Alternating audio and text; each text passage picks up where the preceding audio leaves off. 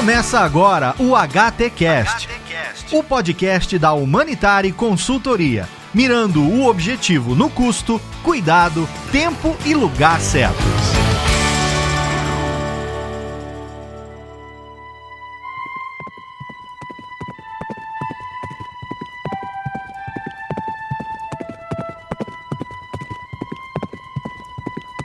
O carpinteiro era autônomo e tinha os seus clientes de sempre. As coisas iam até bem, só que um grande dia, uma grande empresa que fabricava móveis chegou à sua cidade. Era uma empresa muito desenvolvida, com muitas máquinas, tecnologia, funcionários e assim uma grande promessa de inovação para o setor.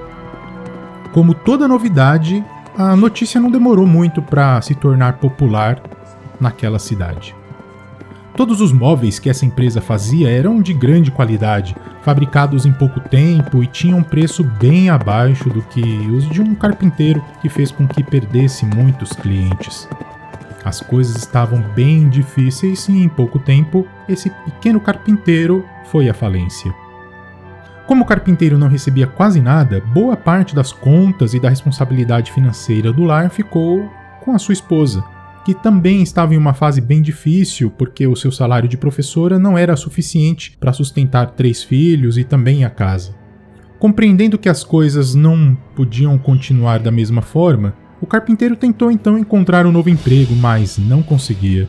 O carpinteiro então começou a se desesperar porque não encontrava uma saída para essa situação. Estava sem energia, saúde física emocional muito ruins e mal conseguia parar um minuto para se distrair ou para ter alegria. Estava sem perspectiva. Um certo dia, com a sua mente à beira de um colapso, resolveu fazer um passeio em uma floresta, na intenção de colocar as suas ideias em ordem. Mal ele sabia que uma grande lição estava em seu caminho. Depois de caminhar por um tempo dentro da floresta, o carpinteiro encontra um ancião, muito gentil, que o cumprimentou e o convidou para tomar uma xícara de chá em sua casa. Aliás, uma casa bem simples. O ancião pôde perceber a expressão preocupada no rosto daquele homem e perguntou o que estava acontecendo. O carpinteiro então explicou tudo, enquanto o ancião ouvia com toda a sua atenção. Enfim, quando terminaram o chá, o ancião convidou o carpinteiro para ir a um terreno que ficava bem próximo, nos fundos de sua casa. Lá tinha uma samambaia e um bambu, e muitas outras árvores. Então o ancião pediu ao carpinteiro para observar as duas plantas e disse que precisava contar uma história. O carpinteiro, sentindo que podia aprender alguma coisa com aquele homem, estava totalmente sem esperanças, se mostrou interessado na história e sentou-se para ouvir. E então o sábio começa.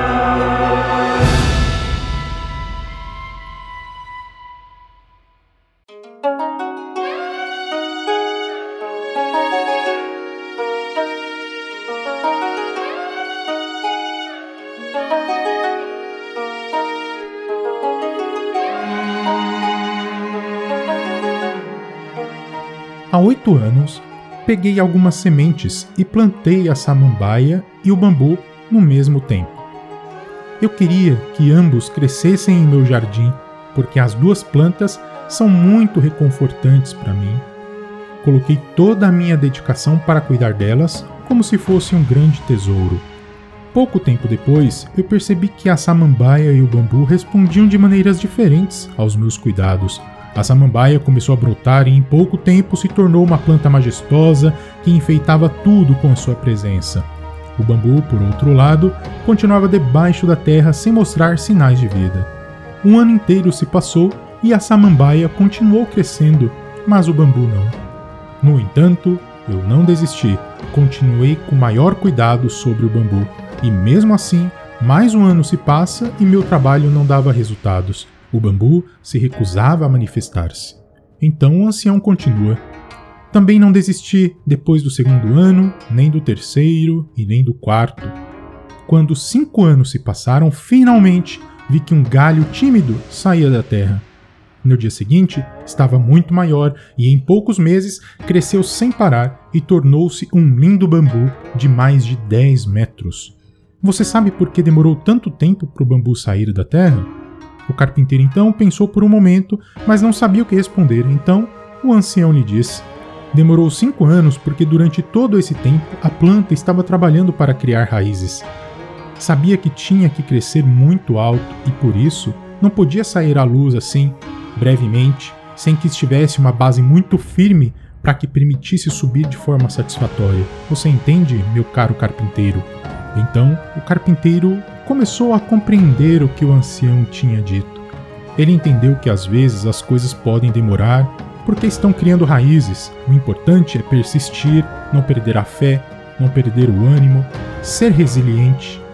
Antes de despedir-se, então, o ancião passa uma mensagem ao carpinteiro para que guardasse para sempre. Então ele diz: A felicidade o mantém doce, as tentativas o mantém forte, as dores o mantém humano, e as quedas o mantém humilde. Porém, o sucesso o mantém brilhante.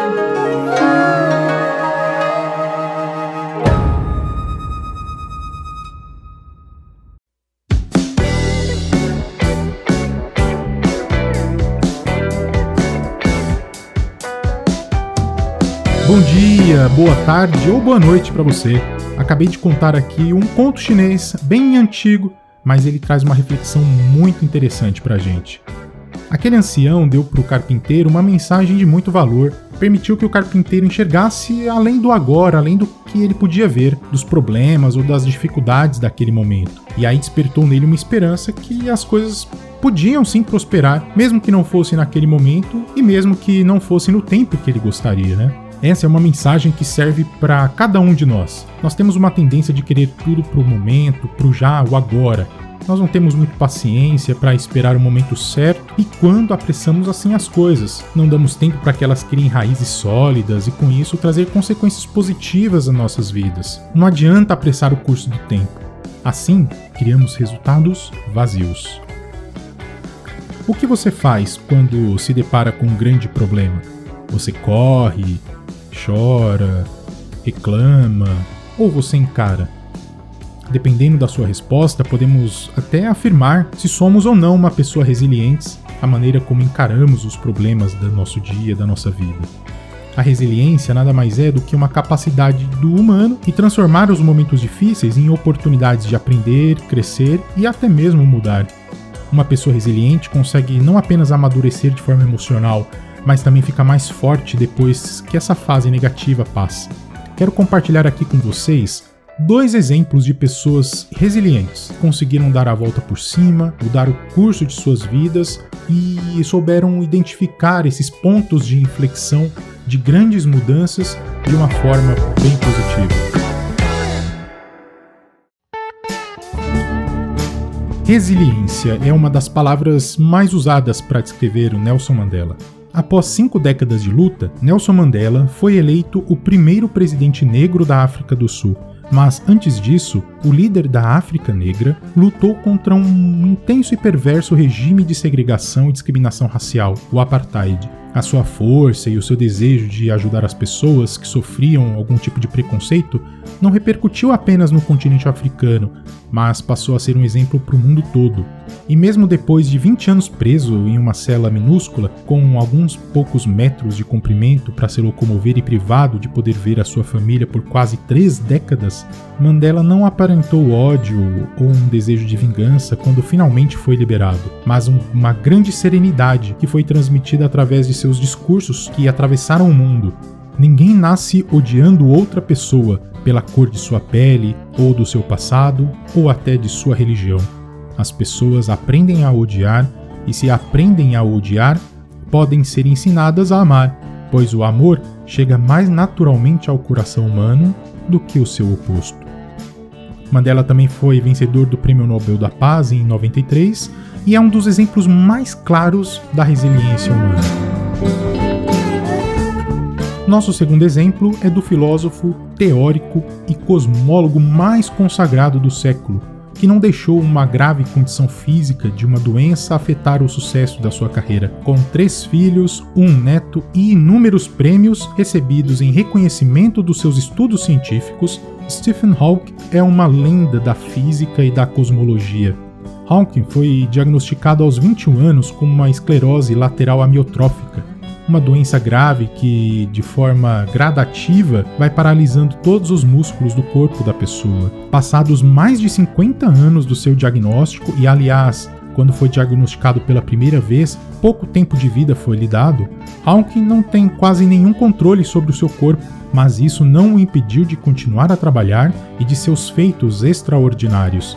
Ele tinha tudo para viver isolado em uma casa sombria, no alto de uma montanha, ignorando tudo e a todos devido à sua condição física. Mas o astrofísico é um grande exemplo de resiliência por ter conseguido superar as adversidades que surgiram ao longo de sua vida e de sua adaptação. Indico para vocês também o filme A Teoria de Tudo. É um filme documentário que mostra a vida e as obras do Stephen Hawking de 2014. Esse filme está disponível na Netflix e tem uma linguagem bem amigável da história desse grande astrofísico.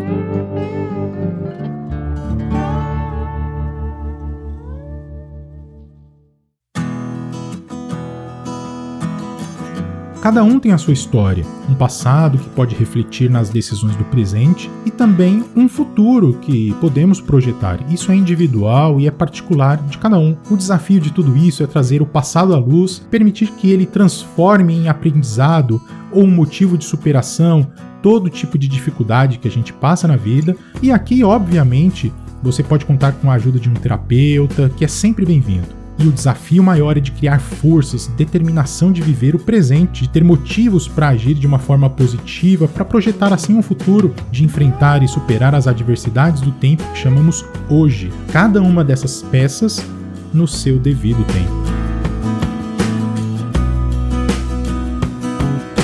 E com essa mensagem me despeço de você. Acredite, você é capaz de mudar o curso da sua vida, o curso da sua história e enfrentar cada um desses desafios com resiliência. Um grande abraço e até a próxima. Tchau.